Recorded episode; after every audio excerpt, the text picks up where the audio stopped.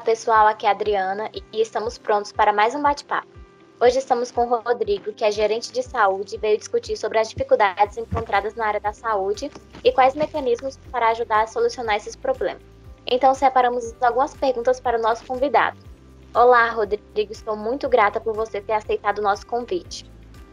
É isso, eu que agradeço. Sou muito honrado com a disponibilidade da sua equipe, principalmente para tratar de um assunto tão importante. Verdade. Então, quais são as, maior, as maiores dificuldades e desafios para os profissionais de saúde atualmente? Então, no cenário atual de saúde, encontramos várias dificuldades sobre o relacionamento e desenvolvimento de atividades interpessoais no meio de saúde. Muitas vezes, os profissionais têm objetivos distintos e visões opostas, devido às diferenças de percepções, posições e cargos, no qual eles são inseridos.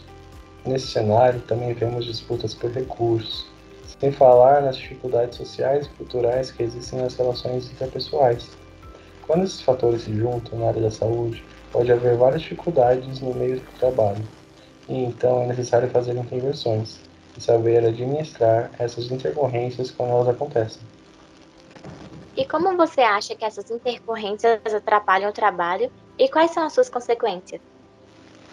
Não é comum essas situações interferirem na administração e no desenvolvimento do trabalho, gerando conflitos.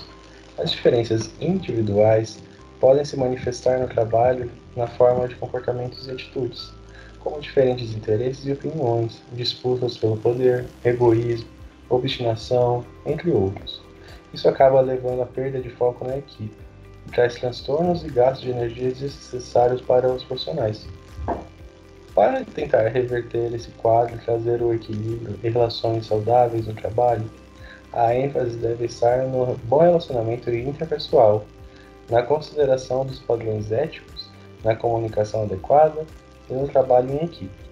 Todos esses elementos podem ser trabalhados através da comunicação e administração, que também tem uma grande participação na hora de lidar com os conflitos.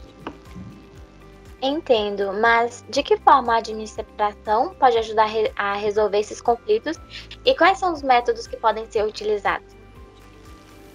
Como os conflitos em si são inevitáveis, uma das, estratégias seria ver o conflito ou a discussão de uma nova forma, não necessariamente como um problema, mas como uma oportunidade de melhorar a situação e relacionamentos interpessoais transformando numa oportunidade de crescimento, inovação e aprendizagem, gerando novas oportunidades para a equipe, pensando também em desenvolver as habilidades de cada indivíduo, de cada indivíduo em favor da equipe para alcançar um objetivo.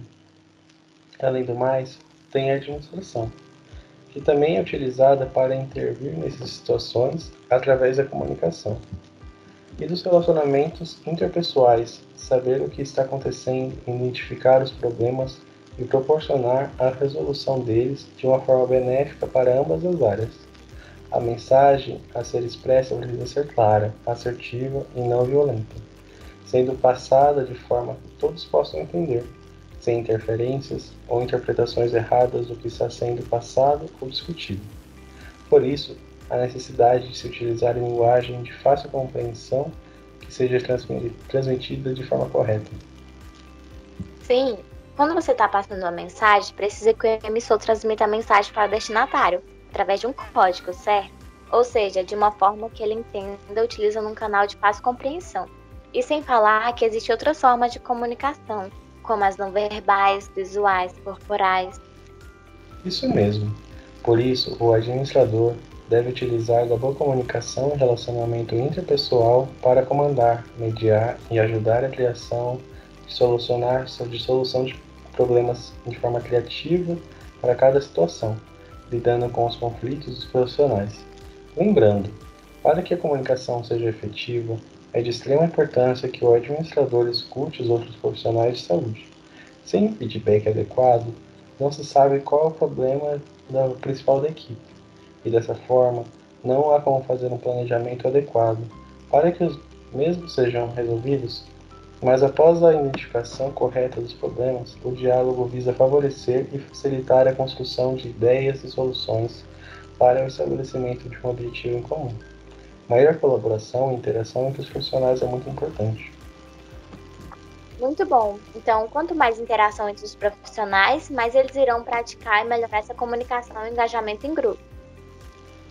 Sim, e para falar a verdade, a comunicação vai ajudar a resolver muitos outros conflitos e situações na área da saúde, ajudando a aumentar a confiança, respeito mútuo, reconhecimento do trabalho do outro, o que proporciona a maior contribuição de cada indivíduo, melhora dos relacionamentos interpessoais, promovendo resultados criativos e favoráveis na área de trabalho e resolução de problemas. Ah, isso deve ser muito importante para que os profissionais não fiquem perdidos durante os tratamentos com os pacientes.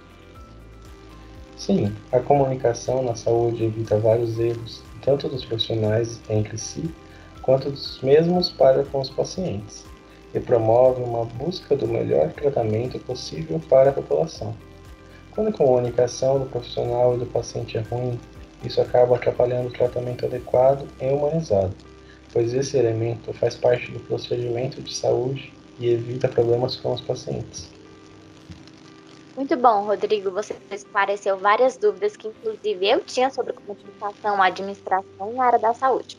E eu gostei muito da nossa conversa. E o nosso tempo está acabando, mas se vocês gostaram do nosso bate-papo de hoje, siga as nossas páginas nas redes sociais e se tiver alguma dúvida, nos envie e nós passaremos para o Rodrigo responder e colocaremos as suas respostas nas redes sociais. Muito obrigada pela sua participação, Rodrigo, e espero que tenhamos outras oportunidades. Eu que agradeço, Liana. Estou à disposição. Obrigada pelo convite. Agradeço também a todos os ouvintes que ficam conosco até o final. Audio